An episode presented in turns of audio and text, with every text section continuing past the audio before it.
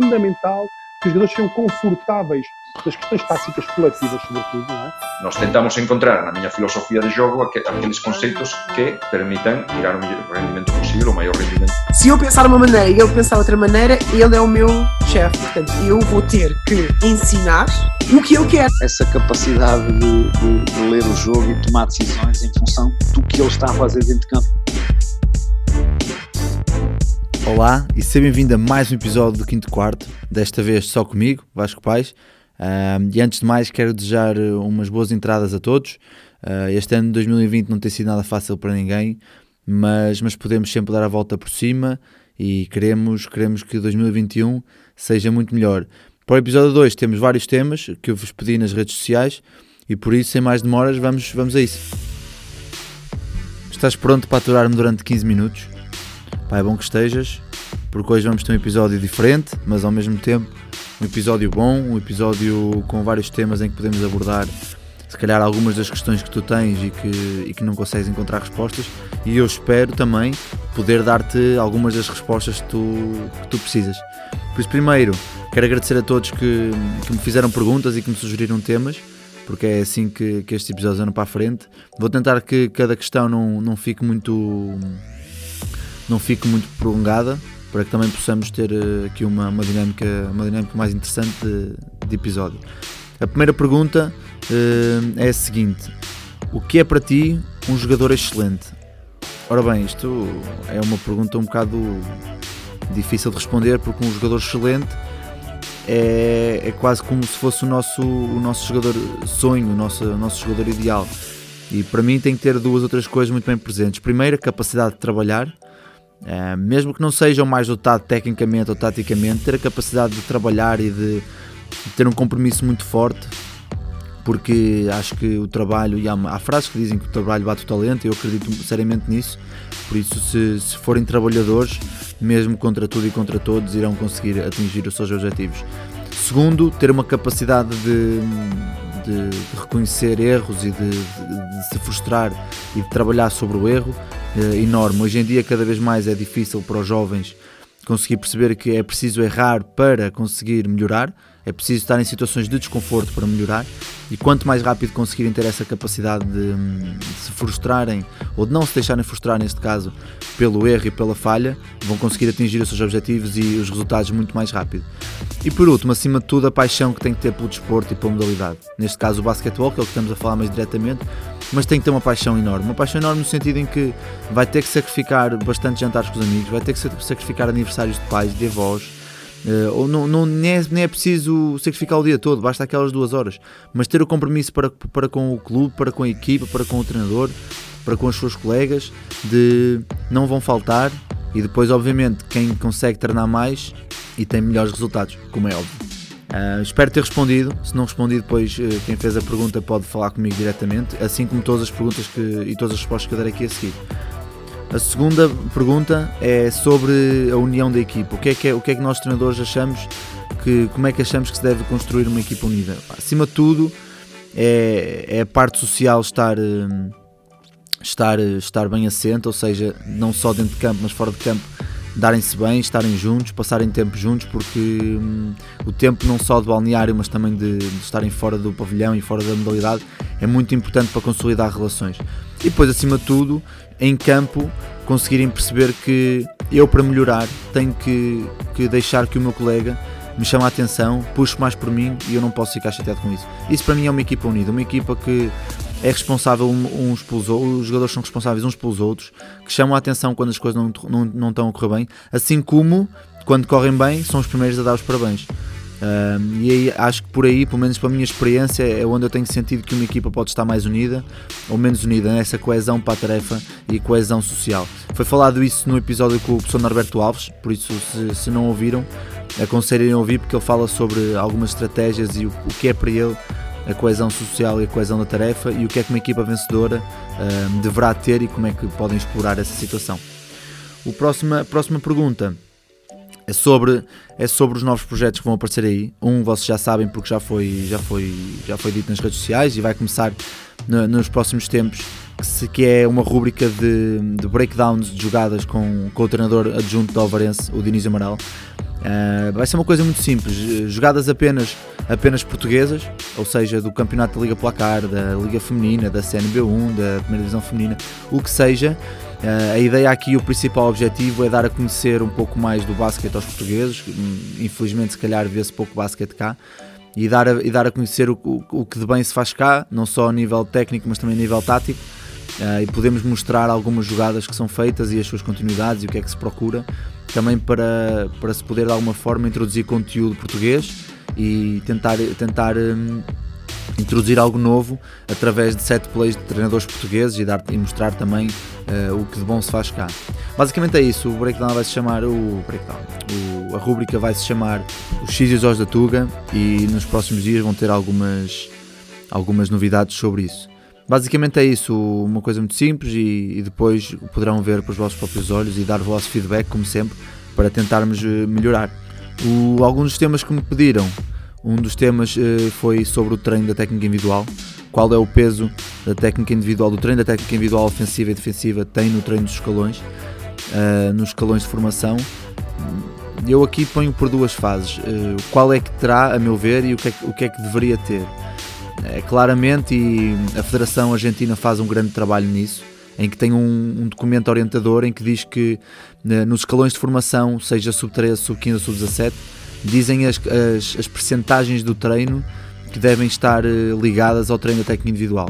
No caso do, do sub-13 é 70% da técnica individual, ou seja, imaginando que um treino tem 100 minutos, 70 minutos desse treino deve ser dedicado à técnica individual, seja defensiva e ofensiva. Depois, quando passamos para sub-15, já diminui, se não estou em erro, para 60-40 ou 65-35, como algo do género. E depois no, no escalão de sub-17 já passa para 50-50 e depois no escalão de competição de sub-20 ou de sub-21 ou sénior já passa ao contrário, já passa 20 para a técnica individual e 80 para a tática. Um, eu penso que é uma progressão bastante simples de, de, de compreender e bastante prática para, para, para se colocar na, nos nossos treinos. E, e, para mim é o peso que deveria ter. O peso que tem, uh, se calhar não é esse, uh, já falamos aqui em vários, em, vários, em vários episódios sobre as campeonites e o querer ganhar o campeonato da, do nosso distrito. E depois pecamos, pecamos por, por trabalhar pouco a nossa técnica individual e não só o saber driblar, o saber passar, o saber lançar, mas quando passar, quando driblar, quando lançar, como, como é que eu faço cada situação, é, quais as leituras que eu posso fazer, uh, por exemplo, nos cortes, pela, nos, cortes, uh, nos cortes para o cesto, se o, meu, se o meu jogador não fecha a linha de passe, eu devo cortar pela frente, se fecha a linha de passe, automaticamente corto nas costas. Este tipo de leituras, e que já entra aqui um pouco na tática individual, não é? Mas tudo tem técnica porque tem que saber transferir o peso do corpo, tem que saber trabalhar com, sem bola com o corpo. Uh, deveria ser trabalhado em, em larga escala nos, nos escalões, os primeiros escalões de formação, neste caso sub-12, sub-14, e depois serem, terem um, um peso ainda maior nos, uh, nos escalões de sub-15, sub-16, para depois no sub-17, sub-18, sub-19 e 20 poderem, poderem começar aos poucos a introduzir as táticas coletivas e esse, esses pontos já estarem tratados e essas leituras já estarem, já estarem uh, feitas de, de, raiz desde, desde novo. Esse é o caminho que eu acho que deve ser levado, de começar desde cedo a obrigar os atletas a tomar decisões nos treinos, a tomar decisões na, nos jogos, a, tomar, a pôr exercícios que os obriga a tomar decisões, que os obriga a pensar no que estão a fazer e não só mecanizar para, para o que estão a, a executar na altura. Depois tem aqui mais, mais dois temas, um, um deles, um deles que era deixo para o fim e este, este falo agora. Um, Perguntaram-me quais para mim as, as, as, as opções de crescimento de um treinador cá em Portugal neste momento e o que é que eu acho que os treinadores jovens devem devem fazer para, para melhorarem.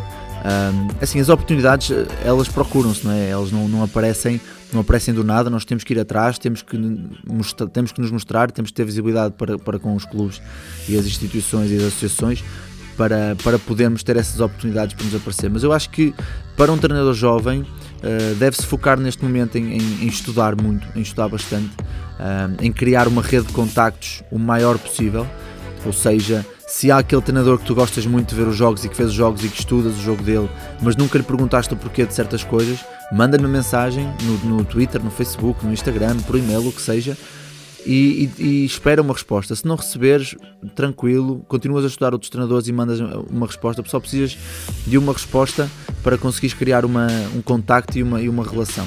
Um, mas acima de tudo, ter a capacidade de aprender, de estudar, de, de, ser criticado de forma construtiva e de aprender sobre os seus erros, porque nós, como nós dizemos aos atletas, é preciso errar para, para melhorar, não é? E um treinador jovem é a mesma coisa, um jovem ou mesmo um treinador mais velho.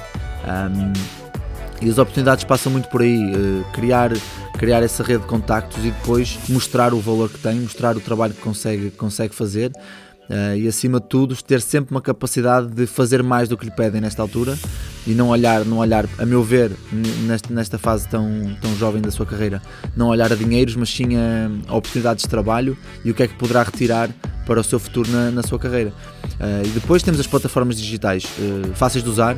Hoje em dia os jovens já estão habituados a usá-las diariamente e podemos criar sempre os nossos, nossos projetos, assim como eu criei e os crio, tento criar sempre mais.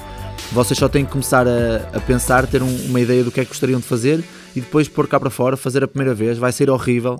Vocês, passado um ano, vão ver e vai estar 30, 30 ou 40 vezes melhor. O primeiro sai sempre, nós não, sei, não sai como nós queremos.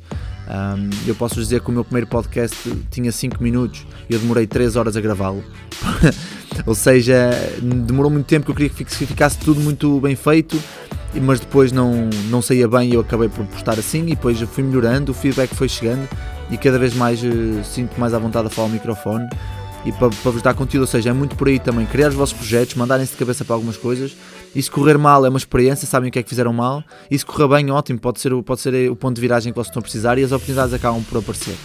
Basicamente é isso, criar uma rede muito forte de contactos, uh, ter uma capacidade de trabalho acima da média e ter uma capacidade de errar e não se deixar frustrar com os erros também acima da média. O último tema é um tema aqui um pouco, um pouco chato, não é chato de falar porque, porque eu gosto de falar, mas não sou a pessoa mais indicada talvez, mas posso dar o meu ponto de vista como treinador. Pediram para falar na psicologia no desporto.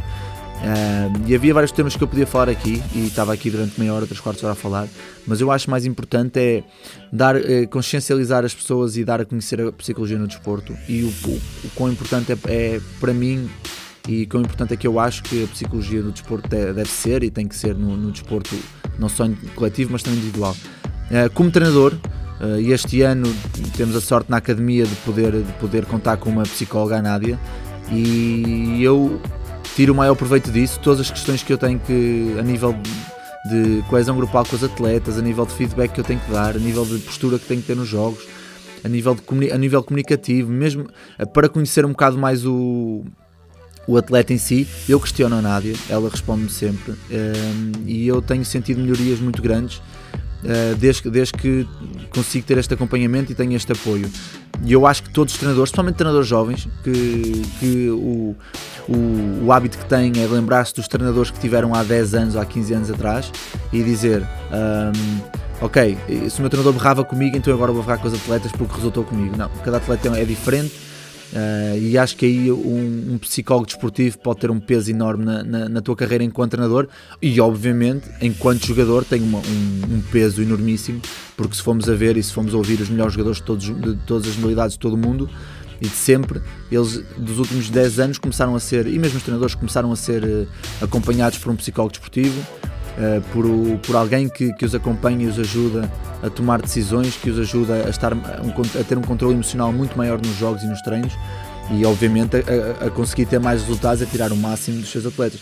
Por isso para mim, os treinadores hoje em dia têm que ter algum tipo de apoio uh, psicológico não porque não é nada, não é, não é só para os maluquinhos como, como se costumava dizer antigamente, não é só para quem está doente, para quem precisa, não.